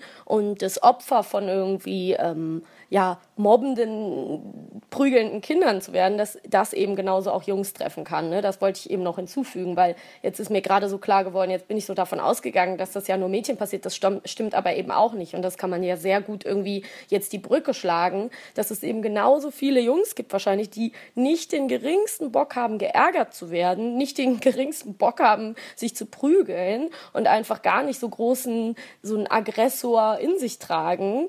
Und das das eben auch vielleicht zum Problem wird, ja, spätestens irgendwann äh, in der Pubertät oder wenn du eben mal, wenn es eben mal brenzliger wird und die Luft dünner ist und du eben deinen Mann stehen sollst, ja, irgendwie. Also deshalb ist es, dass dieses sich nicht prügeln wird dann vielleicht sogar von bestimmten Eltern oder vom Umkreis oder von, von der Partnerin dann auch als Problem erachtet, weil man eigentlich, weil man, mhm. indem man sich nicht prügelt, gerade irgendwie in der Jugend, man eigentlich gegen sein Rollenbild re ja, rebelliert ja. in dem Sinne. Und man aber Angst hat, Stimmt. dass man quasi physisch, physisch dafür bestraft wird. Das ist ja auch irgendwie ja. krass, wenn man sich mal denkt, ja, also letztendlich in den, in den schlimmsten ähm, äh, Formen der, des, des, weiblichen Stereotyps in der Pubertät können äh, Mädchen auch auf sehr grausame Weise irgendwie psychisch mobben. Aber letztendlich ist es keine ja ist es natürlich auch manchmal eine ähm, physische Bedrohung, also auch Mädchen schlagen sich, aber letztendlich sage ich mal. Ja, mich wollte doch auch eine, weißt du noch? Mich wollte doch immer eine ja, schlagen. Das weiß ich noch. Also es ist jetzt nicht so, als ob das, ja, das unter Mädchen schlimm. gar nicht vorkommt. Ich schätze aber unter Jungs wesentlich ja. öfter vorkommt. Und ähm, dann auch, glaube ich, äh, ja, also da auch irgendwo eine größere Bedrohung von ausgeht. Dann muss man sich halt schon mal, dann muss man schon mal sehen, dass das irgendwie tatsächlich äh, auf eine andere Art und Weise ähm, gefährlich werden kann und dann auch äh, traumatisch sein kann. Mhm. Und vor allen Dingen ist man dann wieder bei dem Ausgangspunkt, dass alles ist auch gefangen in diesem Ja, darüber kann man nicht wirklich reden. Ein, ein Mann mhm. oder ein Junge darf sich nicht wirklich lange mit irgendwas aufhalten oder beschäftigen oder sagen, ey, das hat mich echt fertig gemacht. Ich habe Angst auch, ne? Ich habe Angst. Ja. Ich weiß nicht, was ich tun soll. Diese Sätze sind so unglaublich ähm, schwierig überhaupt zu formulieren, ne? für viele Menschen allgemein und für Männer wahrscheinlich noch schwieriger. Ich habe in der Vorbereitung für diesen Podcast habe ich so ein kleines GIF gefunden, das habe ich gerade noch mal aufgerufen, wo halt echt draufsteht so, das passt ganz gut. Männer sollen angstlos, gefühlvoll, handwerklich begabt, belesen, süß, männlich, stark, schwach, cool und romantisch sein. Quasi Wahnsinnige. Das stimmt halt mhm. auch. Also ich finde das erste sehr wichtig, weil dieses Männer sollen angstlos, aber gefühlvoll sein, ist halt auch so ein Ding. Ne? Weil was da, genau das, was du gerade beschreibst, bildet eigentlich so eine Schere ab. Ne? Weil du erwartest irgendwie, oder da, da kommen wir wieder beim Anfang an, was sind eigentlich die Anforderungen, die auch irgendwo unmöglich sind. Ne? Also du willst irgendwie ein also man muss sich selber auch mal fragen, willst du einen Beschützer? Ja, willst du einen, der irgendwie hingeht, wenn du doof, äh, doof angemacht wirst irgendwo und hingeht und sagst, ey, mach meine Freundin nicht an oder so und dann da das Alpha-Tier markiert? Willst du das dann, wenn du aber sonst überhaupt kein Alpha-Tier willst? Ne? Also was erwartest du von, von einem Menschen und wie schnell geht dann wirklich sowas auch in so ein althergebrachtes Rollenbild über, dem viele dann vielleicht gar nicht entsprechen. Und man selber will ja auch nicht, kann, kann ja auch nicht immer dem, dem klassischen, was weiß ich, äh, Frauenbild entsprechen. Und genauso ist es, ja, ich weiß auch nicht, aber es ist echt äh, komplex so. Auch gerade mhm. mit zum Beispiel, wir hatten ja auch darüber, das passt jetzt eigentlich wieder ein bisschen an den Anfang, aber wir hatten ja auch darüber geredet, wie es eigentlich ist, gerade auch wenn du in der Pubertät bist oder so, wenn du klein bist als Mann, ne? Also ja. ich will jetzt gar nicht irgendwie hier kleine Männer dissen, aber das ist ja schon echt auch nochmal eine Geschichte. Erstmal sagen viele Frauen, einen kleineren Mann, den, mit dem treffe ich mich gar nicht. So, der kommt gar mhm. nicht in Frage. Ja, also mhm. äh, sagen wir mal, man lernt sich irgendwie übers Internet kennen oder was auch immer und dann trifft man den und dann ist der kleiner. Es wäre, glaube ich, für viele Frauen ein Grund, sich nicht weiter mit demjenigen zu treffen. A. Und B, mhm. ähm, soll derjenige dich ja auch irgendwo beschützen und mit dir irgendwie durch die Gegend laufen und irgendwie was darstellen. Und für viele Frauen geht das, glaube ich, gar nicht, kommt es gar nicht äh, vor, dass sie sich ja überhaupt damit beschäftigen. Und jetzt muss man mal überlegen, wie das umgekehrt ist. Ne? Also ja. wie wäre das denn, ja. wenn da, also gut, Körpergröße ist jetzt bei Frauen nicht das Riesending, aber ähm, ja. ja. das fand ich, mein, ich immer auch schon große sehr Frauen haben da vielleicht, würden da vielleicht noch was anderes sagen, aber ich sehe auf jeden Fall den Punkt und ich gebe dir da auf jeden Fall recht. Also das, was ich mhm. an, an immer noch meist akzeptierter körperlicher Diskriminierung Männern gegenüber höre, ist, ja, der ist zu klein für mich. Oder, ach nee, der ist zu klein, den, mhm. den, den äh, will ich nicht oder den nehme ich nicht. Auf jeden Fall.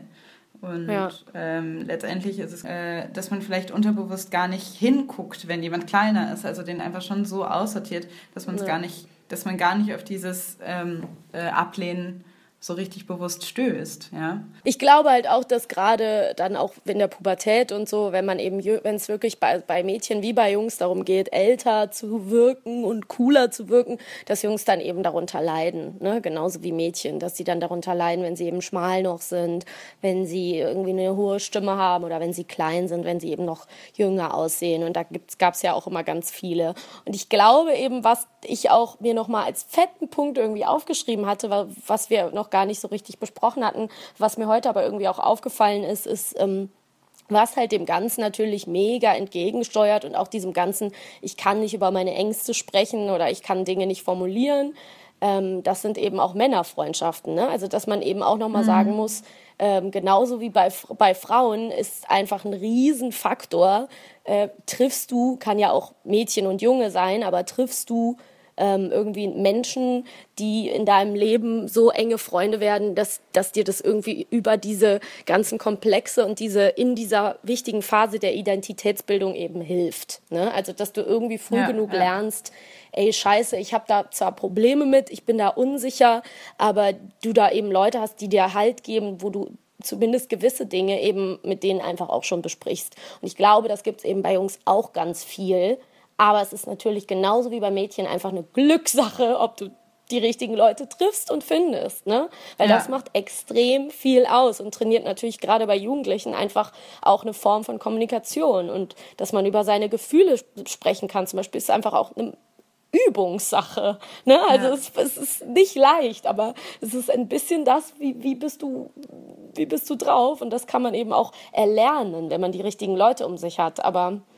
das voll. ist eben das auch ist sehr wichtig Punkt, und das gibt weil ich eben das auch oft viel. auch beobachte oder, oder um mich habe oder Jungs kenne, die wirklich Freundschaften, aber auch zum Beispiel jahrelange Freundschaften pflegen und eigentlich nie wirklich sich also sich offenbaren mhm. gegen, Reden. also die nie irgendwie sagen, ähm, also die eigentlich mit ihren Jungsfreunden nie über Gefühle sprechen. Da, da stecken die Männer in irgendeiner Form in ihrer Rolle fest.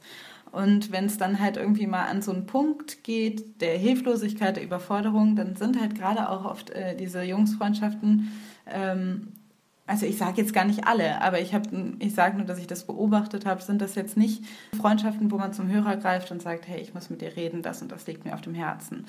Das, was du jetzt gerade beschrieben hast, würde ich jetzt nicht so als die Regel bezeichnen. Also zumindest nicht das, was ich so sehe. Ich, also ich wollte eigentlich genau damit sagen, dass es eben beides gibt. Ne? Also ich würde jetzt nicht sagen, dass alle Jungsfreundschaften eben damit darin bestehen, dass man nur zusammen Sport macht oder nur zusammen zocken geht oder nur zusammen saufen geht, sondern dass es das eben voll gibt und ähm, es gibt eben super gute, alte, tolle Freundschaften und die sind dann mega viel wert und da unterhalten sich dann eben auch Männer untereinander, aber es ist eben echt Glückssache und genauso ist aber, also ist es ja schon auch bei Mädchen auch ein bisschen Glückssache, ne? ob man wirklich gute Freunde hat. So, wenn man jetzt irgendwie aber ich, ich sehe das schon so, dass Mädchen auch untereinander oder Frauen auch wenn die irgendwie, sage ich mal, die haben dann irgendwie, dann sind die beste Freunde für drei Monate und erzählen sich alles und dann ist die Freundschaft dann auch wieder vorbei. Das mhm. ist dann natürlich irgendwie bedauerlich. es, aber letztendlich ist es so, dass man ziemlich schnell sowas aufbauen kann unter Frauen. Ja. Habe ich schon das Gefühl, viel schneller als Männer, dass man sagt so, hey, man sitzt da irgendwie mal einen ja, Abend ja, zusammen und dann Fall. erzählt man sich irgendwie sein Innerstes und das ist auch gar nicht so schlimm.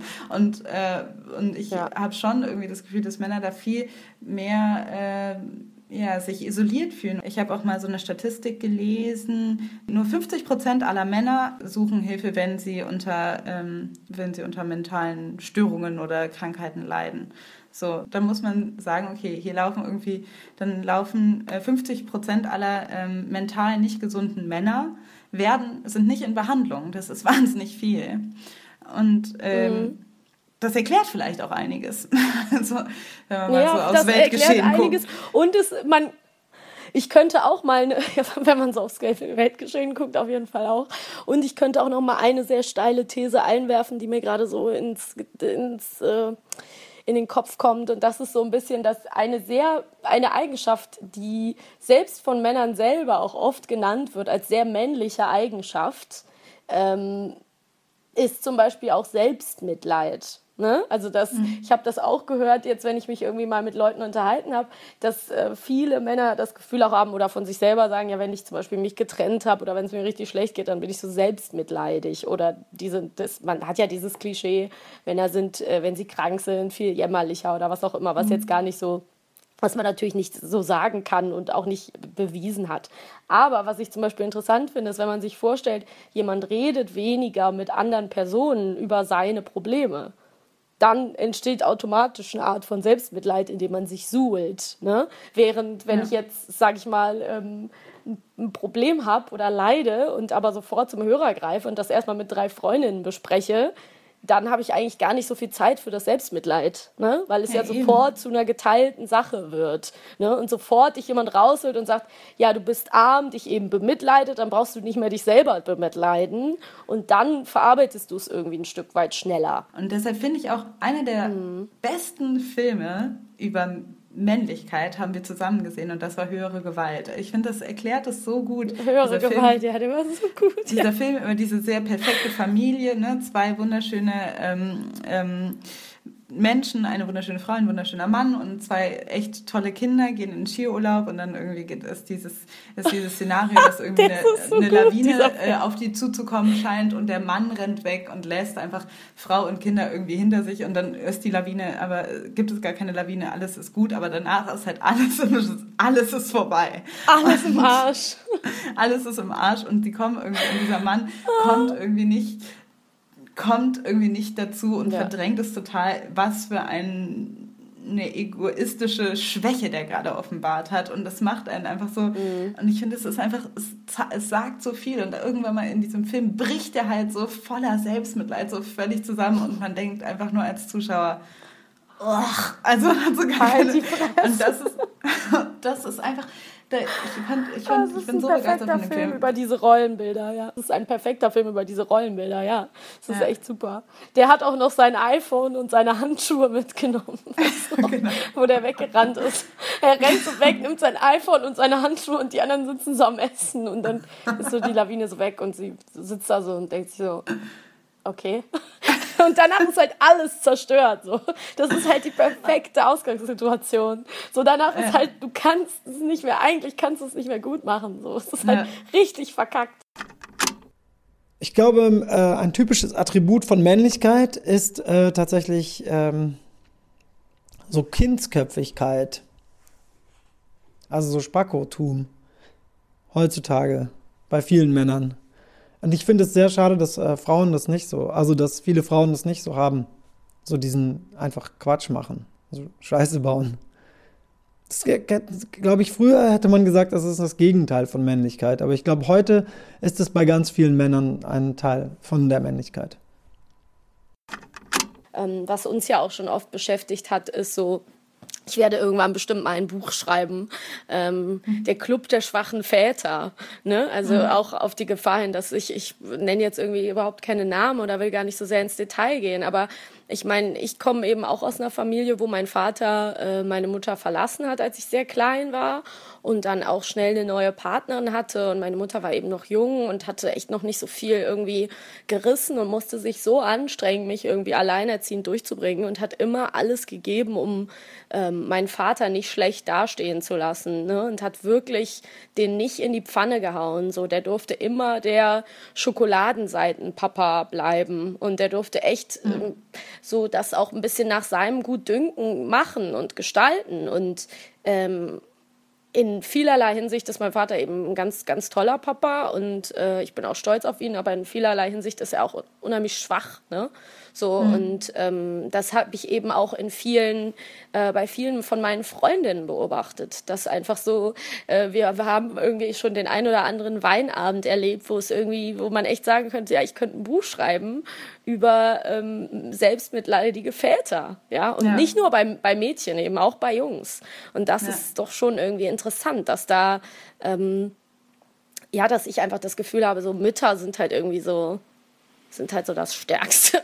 so, also ich weiß es nicht, ne? Aber so, es ist halt so krass, weil Mütter, wenn sie, ich glaube, wenn, wenn eine Mutter irgendwie zur Mutter wird, eine Frau zur Mutter wird, so, dann ist irgendwie die, die Kraft, die sie entwickeln kann, um dieses Kind gut durchzubringen, die ist so immens, ne? Dass es vielleicht auch schon wieder unfair ist, dass das nicht natürlich so angelegt ist und der Mann sich eben da extra anstrengen muss, um vielleicht das Gleiche irgendwie. Ich Aber weiß es nicht, ja jetzt verliere ich mich in der ja, Philosophie. Das ist ja auch zum Beispiel wieder was, so eine total interessante Aussage. Ja. Weil ist das so? Ist das Ja. so? Das frage ja, ich mich ist halt. das so, dass der man- Mann. ist Ja, ist es so. weil- Habe ich gerade auch gemerkt. Weil Ja. es so sein muss, ja. Weil die Frau irgendwie sieht, okay, dieses Kind, jemand muss sich halt darum kümmern, jemand muss, also so da irgendwie schneller aber- irgendwie äh, schneller irgendwie da ist bei dem, bei der ähm, Konklusion, okay, dann mache ich das halt und ich, ich Nee, aber bring diese ja, Kraft auf. So, ich verstehe voll, was du meinst. Und ich habe es auch gerade, ich habe es gerade selber auch gemerkt, dass die, die These eine steile ist, am Ende zu sagen, ja, muss der Mann sich doppelt anstrengen, um irgendwie die Kraft aufzubringen. Das, das würde ich auch wahrscheinlich irgendwie zurücknehmen an sich. Und äh, ich, ich lasse auch deine Frage komplett so stehen, kann sie auch nicht beantworten. Aber nee. ich finde es halt interessant, weil ich schon glaube, dass, ähm, dass es eben ein Unterschied ist, wenn das Kind in dir gewachsen ist. Also dass einfach diese Bindung dieser kleine Mensch wächst in dir. Aus deinem Körper kommt der raus. So, dass das halt schon noch mal was ausmacht. Ne? So. Das Voll. heißt nicht, dass die Vaterbindung nicht auch eine unglaublich starke sein kann. Aber ich glaube, bei einer Mutter, da rückt, das ist ja auch erwiesen, so, da rückt alles andere erstmal in kilometerweite Ferne, so, ne? Hinter dieses Kind. So. Ja, aber ich will einfach nur also ich auf jeden Fall, ich glaube, das ist auch äh, so, dass die Mutter auf jeden Fall so oder so neun Monate Vorsprung hat. Die kennt das Kind einfach neun Monate länger als der Mann. Mhm. So. Und äh, dadurch kennt die das Kind einfach schon und ja. weiß schon, weißt du, die hat ja einfach ja. auch schon Zeit sehr eng mit dem, mit dem Kind verbracht, selbst bevor es geboren ist. Wo sich so Fragezeichen äh, bei mir auftun, wenn du sowas sagst, ist, dass es mit dieser ganzen Regretting Motherhood-Sache, äh, Debatte, die irgendwie angestoßen ist, äh, wurde äh, vor einem Jahr, auf die ich jetzt gar nicht weiter eingehen möchte. Ähm, mhm auch diese Frage aufkommt, eben, gibt es, sind Frauen eben, ist es angeboren oder ist es so, dass Frauen äh, auf einmal das Kind lieben und alles rückt in Kilometer weite Ferne mhm. und man hat einfach keine anderen Bedürfnisse mehr, außer dieses Kind ähm, großzuziehen und alles andere ist einem unwichtig oder ist es einfach, oder ist es etwas, das einem so aufgedrückt wird? Das ist eine Frage, kann ich mhm. dir auch nicht beantworten. Vielleicht ist der durchschnittliche Mann irgendwie stärker, größer oder irgendwie durch Testosteron risikofreudiger als die durchschnittliche Frau. Aber äh, warum das heutzutage bei einfach in der Zeit, in der wir leben, noch irgendwen interessieren sollte, ist mir völlig schleierhaft, ehrlich gesagt. Nee, da gibt es auch solche und solche äh, Charaktere, glaube ich. Also ich glaube einfach, da kann man nicht eine Antwort drauf finden, besonders weil wir beide auch noch keine Kinder haben. Und deswegen, ich habe keine Ahnung, aber ich finde es auf jeden Fall Eben. auch echt interessant. Letztendlich ist es aber klar, dass der Mann einfach wesentlich schneller sich da aus dieser Verantwortung ziehen kann als die Frau. Alleine schon, weil ja. die Frau letztendlich auch nach der Geburt noch immer wichtiger ist für das Kind, weil es das stillen muss und alles. Ja. Aber ich finde es ja. halt auch, aber jetzt nochmal zurück zu den schwachen Vätern. Ich finde es nämlich auch total krass, weil ich einfach auch genau gerade bei meinen, aber auch bei vielen anderen Vätern gemerkt habe, so das Ding ist halt, dass die einfach gar nicht so schwach sein müssten oder nicht so schwach ja. werden, wenn sie sich, wenn sie einfach zugeben könnten, dass sie einfach auch mal ein bisschen schwach sind. So, es ist einfach dieses, dieses ja. absolute, entweder total feststehen oder äh, komplett verunsichert sein. Und ich habe das, ich ja. habe das Gefühl, da gibt es selten irgendwas dazwischen oder da gibt es selten irgendwas, was man irgendwie mit einer gewissen Selbstakzeptanz, vielleicht auch ein bisschen Humor hinnehmen kann. Es ist halt auch die Frage, inwiefern man äh, in der Lage ist, Verantwortung für die eigenen Gefühle zu übernehmen. Also, mhm. dass man eben auch einfach sagt, ich fühle mich so und so, weil das und das passiert ist und damit geht es mir schlecht oder eben das mit Humor nimmt. Wir hatten ja auch im Vor Vorhinein irgendwie über diesen Film gesprochen, da würde ich jetzt gar nicht mehr so mega lang drauf eingehen, weil wir auch schon relativ lange aufnehmen, aber wir, es gibt ja diesen äh, Film, der ist produziert worden von Misrepresentation, auch so ein Blog, wo es viel über, über ähm, Feminismus geht, ähm, der eben heißt The Mask You Live In. Und mhm. da äh, habe ich irgendwie damals den Trailer gesehen, den fand ich ganz interessant, weil da eben so ganz viele Sätze genannt werden, die man eben kleinen Jungs irgendwie über das ganze Leben sagt. Und dann gibt es eben so eine, wird eine Brücke geschlagen zu, glaube ich, so ähm, Männergruppen und Gefängnisgruppen, äh, so Gesprächsrunden in Gefängnissen. Ne? Und da kann man eben wieder sagen, das ist jetzt eine riesen Kurve, die man irgendwie zieht, aber dass natürlich dass die Wurzel von allem irgendwie ist, dass man lernen muss, seine, seine Wut und seine Aggression und seine Traurigkeit auch irgendwie zu kanalisieren. Sonst wird es zu was ganz Ungesundem. Ne? Und sonst ja. wird man entweder krank oder man, man tut äh, ungesunde Sachen und tut anderen Leuten ja. eben auch weh, eben in schlimmerer oder weniger schlimmer Form. Ja. Und da liegt irgendwie so die Wurzel, Wurzel begraben. Äh, Männlichkeit kann auch heißen, eben also für mich heißt es auch, Gefühle zeigen zu können, Gefühle artikulieren zu können, reflektiert zu sein, ähm, aber gleichzeitig eben auch in einer Beziehung zum Beispiel dann Geborgenheit ausstrahlen können. Natürlich, also und auch primär irgendwie ist es das Gefühl, ja? aber auf der anderen Seite auch, dass man sich eben mal irgendwo anlehnen kann und anlehnen kann, können darf. Ja? Also das ist für mich alles sehr männlich. Und gerade aus diesem Misrepresentation-Film habe ich nämlich auch diese Information, oder da sagt jemand auch nochmal, ähm, dass man das nicht vergessen darf. Also man, die ganze Gesellschaft ist ja auch oder ähm, sehr darauf aus, Unterschiede zwischen Mann und Frau auszumachen, zu sagen, hier unter das ist ja. Männer sind so, Frauen sind so und immer dieses Frauen von der Venus, Männer vom Mars grundsätzlich unterschiedlich und so weiter. Mhm. Aber ich finde den Film halt so mhm. gut, der ähm, ströselt das ja auch so ein bisschen auf, was so männliche Rollen sind und was ähm, und was woher, also was irgendwie schädlich ist. Es ist sehr fatalistisch, weil es geht halt eben so, dass sagen auch so, Männer äh, bringen sich dreimal öfter um als Frauen und, und dass die irgendwie wesentlich gewalttätiger sind, die so und so viele Insassen in Gefängnissen Männern sind und bla bla bla. Ja, es ist halt so ein bisschen, wird ja auch so oft vorausgesetzt, dass ähm, Männer irgendwie bestimmte Sachen im, im Blut haben. Ne? Oder so sind Männer halt. Oder dann können, kannst du immer diese Riesendebatte auch gern mit tausend Facebook-Hatern aufmachen, die irgendwie sagen, ja, es ist aber eben so, lass doch Frauen Frauen sein und Männer Männer, evolutionär, ja. Aber es ist auch total gefährlich, finde ich, immer mit so Regeln anzukommen. Ne? Also ich fände es zum Beispiel total gefährlich, irgendwie meiner Tochter zu sagen, ganz kurz, zum Beispiel, wenn die irgendwie groß wird, der zu sagen, men, alle Männer wollen immer nur ficken oder so, ne? Oder alle Männer ja, wollen immer genau. nur Sex, immer nur, weil dann ist echt die Frage so, das würde ich meinem Sohn doch auch nicht sagen. Also ja. wo, wo fange ich da an? Was, was bringe ich den Leuten bei? Und vor allen Dingen, das müssen wir nacheinander natürlich abklappern, ab, äh, aber was ist denn, wenn eben ein Mann nicht so ist? Also wenn eben ein Mann nicht immer nur Sex will, sondern wenn ein Mann ganz normal Sex will, wie eben ja. eine Frau auch. Ja, also das, ja. wenn, was wäre denn, wenn eigentlich beide einfach Menschen einfach generell Sex haben wollen, es sei denn, sie ne, sind irgendwie anders asexuell gepolt oder so, und der eine halt mehr und der andere weniger. So, wer, wer bin ich denn, dann bei meinem, zum Beispiel bei meinem Sohn und bei meinem, bei einer Tochter so unterschiedliche Maßstäbe anzusetzen? Absolut. Oder eben, dass es für für Jungs so normal ist, in der Pubertät zu masturbieren und da so vorausgesetzt wird, dass da irgendwie so ja, komische Filme über Jungs, die mit ihrem Penis reden, gedreht werden. Und sowas gibt es überhaupt nicht entsprechend für Mädchen. Ne? Also jetzt genau, bin ich ganz also schön Männer von Hölzchen auf Stöckchen gekommen. Aber, nee, aber du ja. hast ja recht. Also letztendlich ist das auch noch eine große, große Sache, die irgendwie in diesem Männlichkeitsthema mit drin spielt, ist, dass irgendwie Frauen irgendwie kämpfen müssen, irgendwie sich als, äh, als sexuelle Wesen äh, wahrgenommen werden, die auch gerne Sex haben wollen und und mhm. Männer äh, werden da irgendwie forciert in diesem, das sind total sexbesessene Menschen von der Pubertät an und dann ist es quasi nicht mehr, es haben die einfach ja. nur noch damit zu tun, diesen sexuellen Trieb in irgendeiner ja. Form mit aller, mit allem Kraftaufwand irgendwie unter Kontrolle zu bekommen.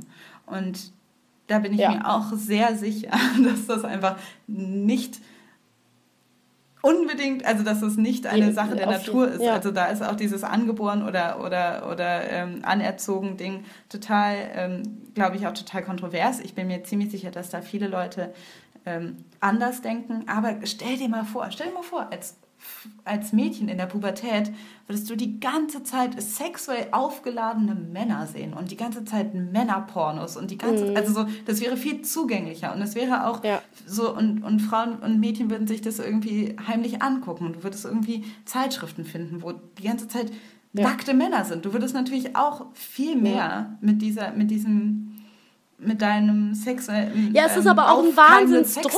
Genau. konfrontiert werden. Es, ja aber es und wird dir einerseits ist es natürlich das löst natürlich auch was aus das ist das eine klar und das andere ist aber auch dass es auch ein Wahnsinnsdruck ist. Weil wann was ist denn ja, eben wenn du klar wir reden jetzt sowieso über eben heterosexuelle Männer klar wenn du dann zum Beispiel merkst dass du eben nicht auf Frauen stehst ist das noch mal eine ganz andere Kiste ähm, oder dass du eben gar kein Interesse an Sex hast vielleicht mhm. noch. Dass du vielleicht ein Spätzünder bist dass du dich noch nicht bereit fühlst. Ja, es gibt bestimmt genug Leute, die irgendwie mit Anfang, Mitte 20 noch Jungfrau sind.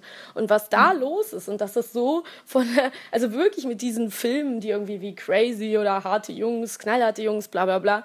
Natürlich, es gibt mit, gibt mit Sicherheit Jungs, die so durch die Gegend rennen. Kann sein, ja, klar. Und äh, da, das war ja auch so das total gängige Wort, dass man irgendwie gesagt, die Jungs sind immer notgeil und so.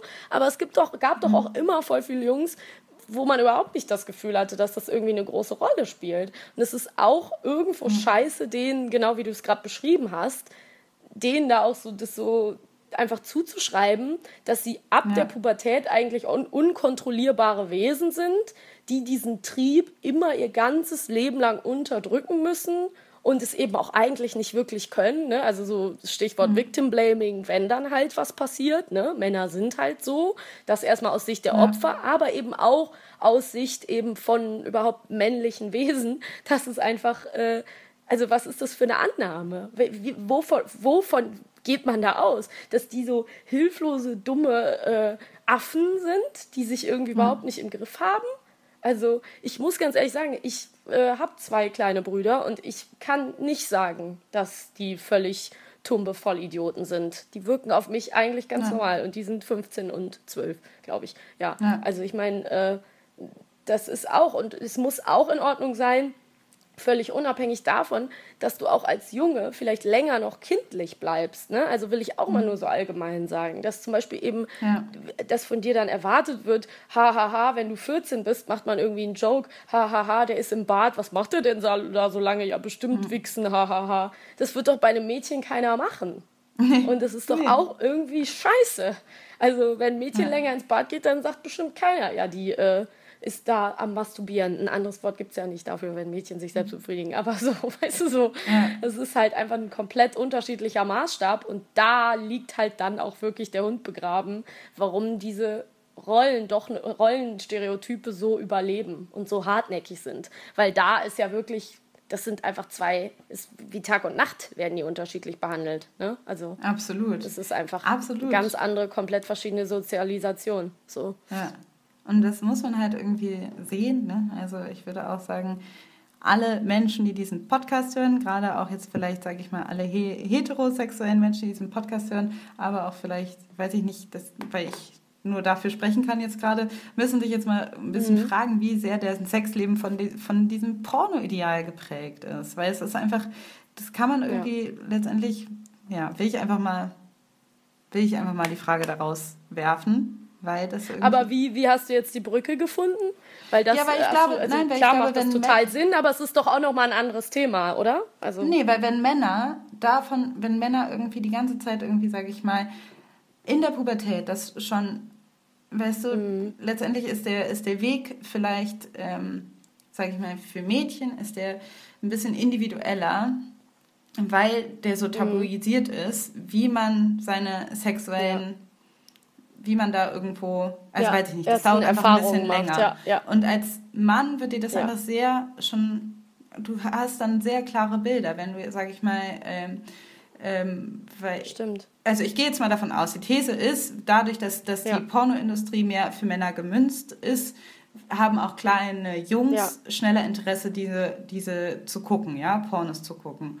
Und dann gucken die mehr Pornos als Mädchen und dann sehen die irgendwie, okay, Sex läuft so und so und kriegen da eine ganz gewisse Vorstellung von, wie ja. Sex zu laufen hat und wie das aussieht und was einen antörnt. Weil das sind halt so, ja, klar. ja so wird es gemacht. Und deshalb glaube ich einfach, ja. ähm, auch wenn man das, und da muss ich auch sagen, ist das schlecht oder ist das gut, das kann man jetzt fragen, ist jetzt dahingestellt. Ich will es gar nicht verteufeln, aber ich will einfach mal sehen, dass, oder man muss das mal so anerkennen, dass diese Sachen dann tatsächlich auch da, also bestimmte also Verhaltensweisen daher kommen.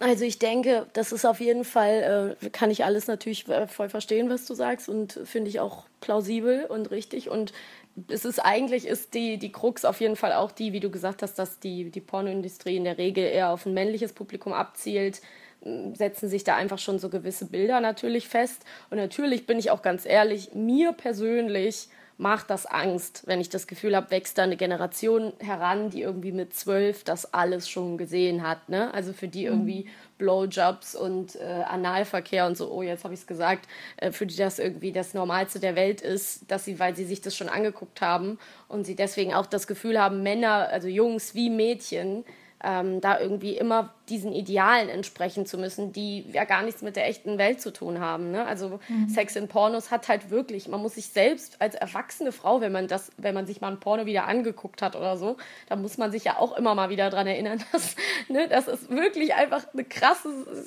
gefakte Scheiße ist. Ne? Also die faken mhm. die, die äh, Orgasmen, die Leute nehmen Viagra, die Leute nehmen Drogen zum Teil, ja, ich will es nicht verallgemeinern, aber es ist natürlich eine, eine eine Plastikindustrie von vorne mhm. bis hinten. Ne? Es gibt mit Sicherheit Gegenbeispiele, aber dem ist so.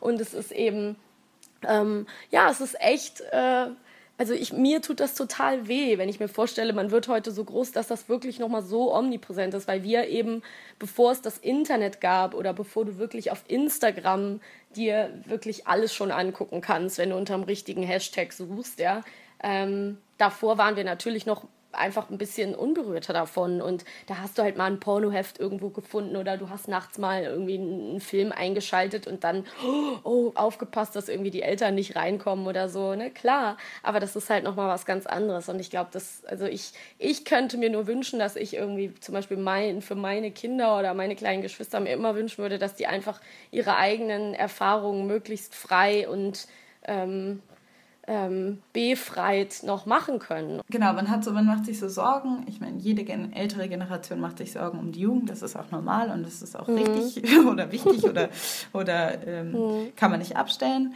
Und ich finde nämlich auch, letztendlich ähm, hat man Angst durch das, das Internet. Und da haben wir ja auch schon vor dem Podcast drüber gesprochen, birgt halt so ein sehr hohes Risiko und gleichzeitig eine sehr hohe Chance, sich das ist zum einen, ja. wenn es schlecht läuft, diese Rollenbilder und diese sehr strengen ähm, äh, klassischen Rollenbilder zwischen Mann und Frau total pusht und wieder total zurückbringt und mhm. denkt, hey, Männer machen alles das und weil es da irgendwie absolut unendlichen ähm, Content und Bedarf gibt. Du kannst ja unendlich gefüttert werden von, von diesen Klischees ja. und von diesen Rollenbildern. Zum anderen aber kannst du dich auch viel besser davon lösen, weil es einfach auch im Internet dann ja. Communities gibt oder Leute, die irgendwie sich zusammentun, die aufklären oder einen Gegenpart oder ein Gegengewicht da ähm, bieten ja. und sagen, hier, du, also ja. und drüber reden, wenn es vielleicht kein anderer macht, wenn es deine Eltern nicht mit dir machen oder so, dann kannst du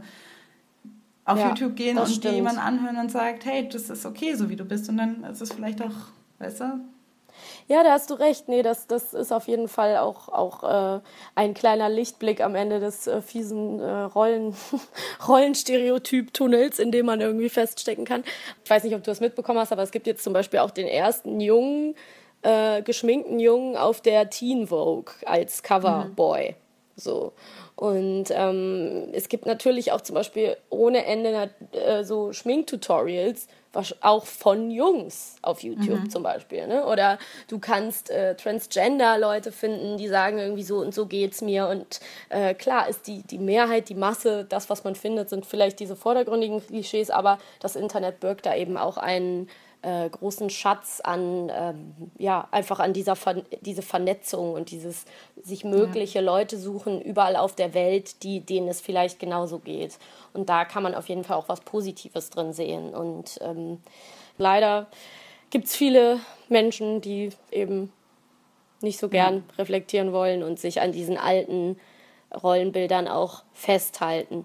Und ja. ich liebe das ja auch immer am allermeisten, wenn man irgendwie über Dinge redet und dann kommen Leute, die davon nicht betroffen sind und wollen dir dann erzählen, wie es richtig ist. Ne? Also so ich meine zum Beispiel Leute, die jetzt gerade. Ja, nee, das, das, ja genau. Nee, ich meinte, also wir versuchen uns ja gerade reinzuversetzen, aber ich meinte jetzt mhm. eher, wenn zum Beispiel Leute ähm, Kinder beschimpfen, weil sie einen Rock tragen oder so. Mhm. Ne? Also das ja. meine ich irgendwie. Die selber keine Kinder haben. Aber ja. genau, ja, wir sind ja, natürlich voll. auch also unfassbar also, scheiße, weil wir versucht haben, uns in Jungs reinzuversetzen und uns anmaßen, hier über, über Männlichkeit zu sprechen. Wir gehören doch in die Küche, Alice. ich denke auch, vielleicht, ne, letztendlich hat man ein bisschen Angst, dass gerade äh, in dieser Welt irgendwie so ein Aufstand der letzten Konservativen ist und die irgendwie versuchen durch ihren Kontrollverlust, ne, dass es mehr Politik, also auch mhm. immer diese Menschen, die sich so um diese Political Correctness aufregen, à la Jan Böhmermann jetzt gerade, ne, immer dieses so, das mhm. äh, ist alles so völlig unnötig, weil, keine Ahnung, und jetzt denken, ja und irgendwie sowas eher als Trenderscheinungen sehen und nicht als Dinge, die schon immer da waren, nur jetzt irgendwie muss man sie mit berücksichtigen mhm. oder, so, oder jetzt sind wir einfach nicht als Fortschritt sehen, ne? dass ähm, das mhm. sich langsam, also dass es sich von Generation zu Generation bessert, ja, und dass die Leute irgendwie hoffentlich dann doch im Endeffekt unterm Strich dann doch äh, toleranter werden und irgendwie vielleicht besser mit, mit individuellen, ähm, ja. ähm, individueller Rollenfindung besser klarkommen und sich da nicht so gedrängt fühlen vom, vom Frau und Mann sein. Das ja. ist ja einfach nur zu hoffen. ich meine, von, von unserer Generation, äh, wenn wir auf unsere Eltern gucken, bei uns war es wesentlich besser und äh, logisch folgend sollte es in der nächsten Generation noch besser werden. Ich finde auch, äh, ich habe einen Artikel gelesen ja. von auch ähm, einem ehemaligen Journalistenschüler Quentin Lichtblau. Ich finde, der hat auch so einen schönen Namen. Mhm. Und der hat nämlich auch über Rollenbilder äh, des Mannes geschrieben und da hat er diesen Satz geschrieben, ähm, alte Rollenbilder zucken im Todeskampf durch die Welt und richten noch genug Schaden an. Aber das fand ich so schön, dass diese alten mhm. Rollenbilder im Todeskampf durch die Welt zucken und bald sind sie aber beides ja. ist vorbei. Und dann ist so, wir erleben vielleicht Bild. jetzt mit Donald Trump und so noch den letzten großen Sturm der Menschen und dann ist es, aber irgendwann mal ist das auch gegessen. Ja. Ja, schön ja. wäre es, oder? Ja, ja. Das ist wirklich ein schöner Gedanke und auch ein schöner Satz. Ja, und ich danke auf jeden Fall auch den netten Herren, die uns äh, dann doch den, äh, die dann doch sich ein Herz gefasst haben und uns was aufgenommen haben und uns hier heute unterstützt haben. Und ich danke dir im Voraus, Alice, dafür, dass du diese Folge geschnitten hast. Vielen Dank an Future Alice.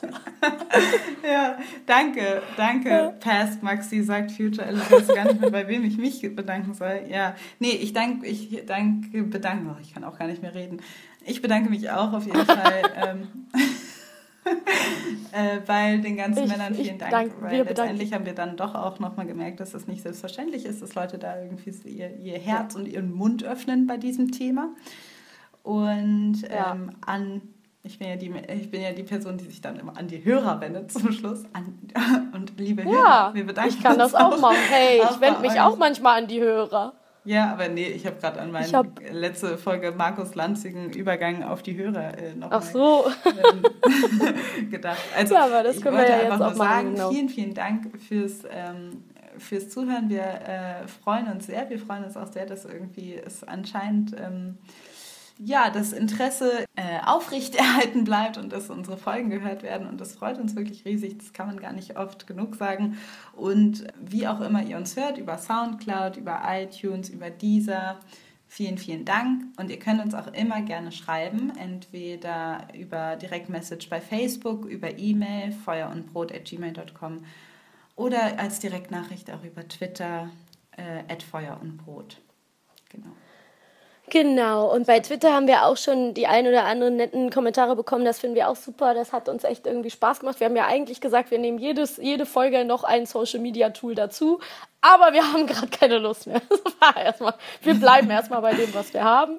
Ich hoffe, ihr konntet heute ähm, aus dieser Folge auch was mitnehmen. Wir lesen natürlich alles und wenn ihr Bock habt, das, äh, dazu was zu sagen zum Thema Männlichkeit oder irgendwas anderes, dann schreibt uns gerne oder hinterlasst uns auch gerne eine Bewertung bei iTunes. Das wäre zum Beispiel auch noch toll. Ja.